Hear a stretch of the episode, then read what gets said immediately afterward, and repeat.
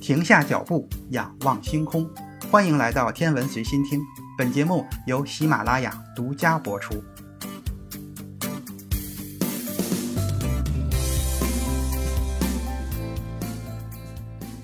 各位听友，大家好。今天这期节目的主要内容是什么是布雷特惠勒过程？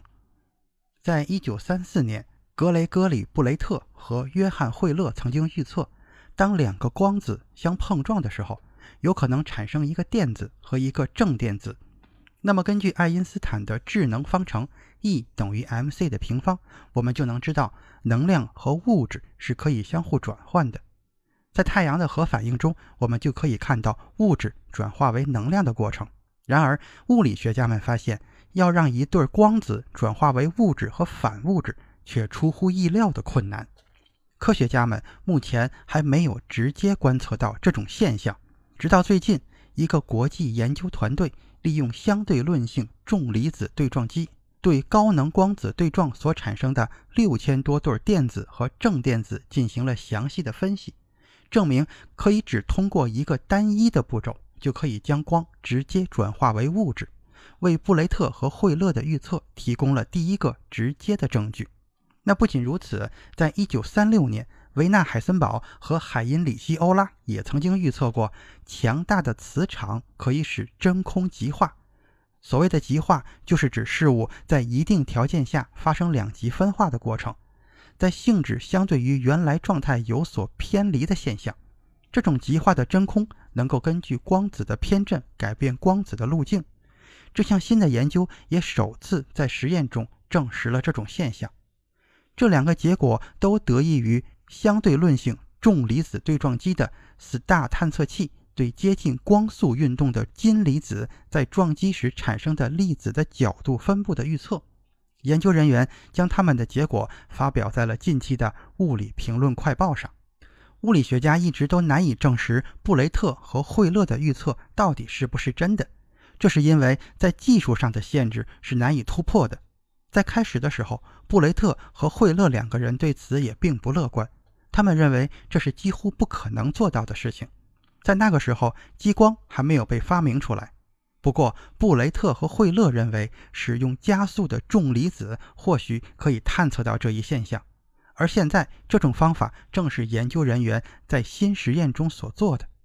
离子可被看作是一种剥离了电子的原子。在实验中，研究人员使用的是具有七十九个质子的带有正电荷的金离子。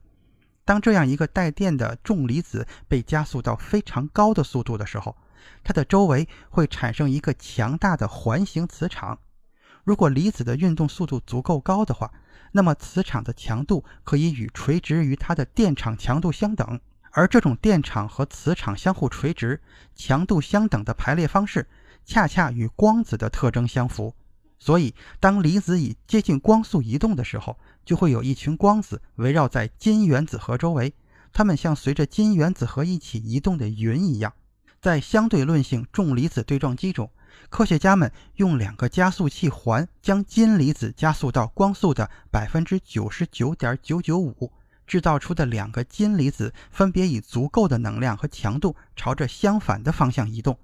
当两个金离子彼此相擦过而不直接发生碰撞的时候，围绕在离子周围的光子就可以发生相互作用。研究人员追踪了这些相互作用，并从中寻找预测中的电子和正电子对儿。在布雷特和惠勒预测的过程中，一个重要的前提是产生了电子正电子对儿的光子必须是真实的，而不是虚拟的。这也是研究人员在寻找电子正电子对的过程中所必须克服的一个关键的难点，因为在对撞机中的一系列过程都可以产生电子正电子对，这其中就包括了虚光子。但是由虚光子产生的电子正电子对的角度分布模式与真实光子产生的是不一样的，因此为了确保电子正电子对的确是由真实的光子产生的。研究人员分析了每一个电子相对于其他应用的正电子的角度分布模式。不仅如此，研究人员们还预测了系统中的所有能量、质量分布和量子数。分析结果表明，他们的实验证实了布雷特和惠勒最初的预测是正确的。除此之外，新研究也证实了海森堡和欧拉在八十多年前的预测。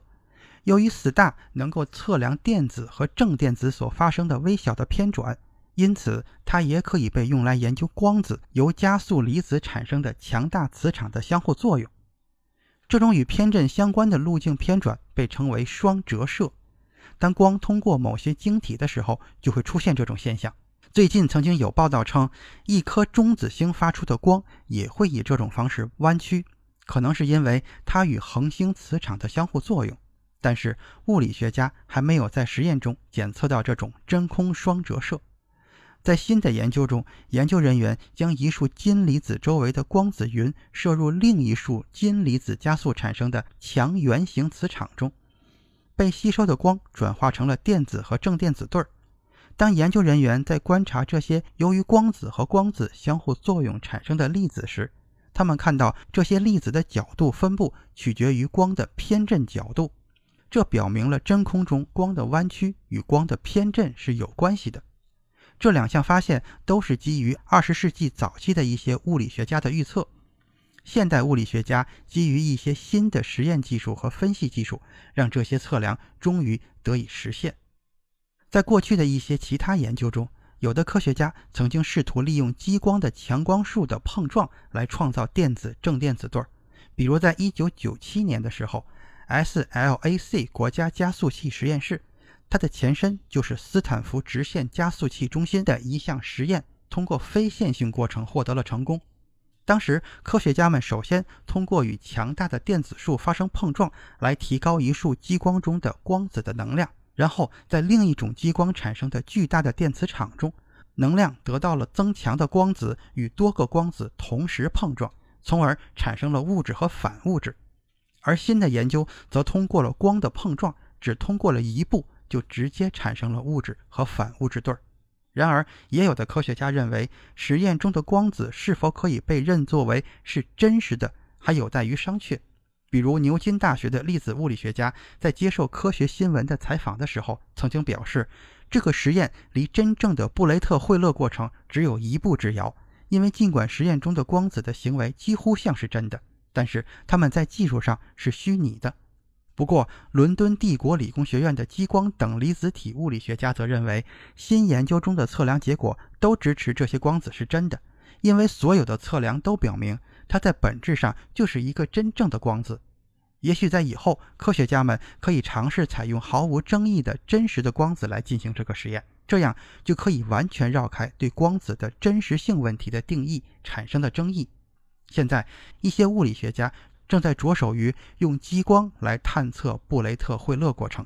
也许很快我们就能够看到新的进展。今天的天文随心听就是这些，咱们下次再见。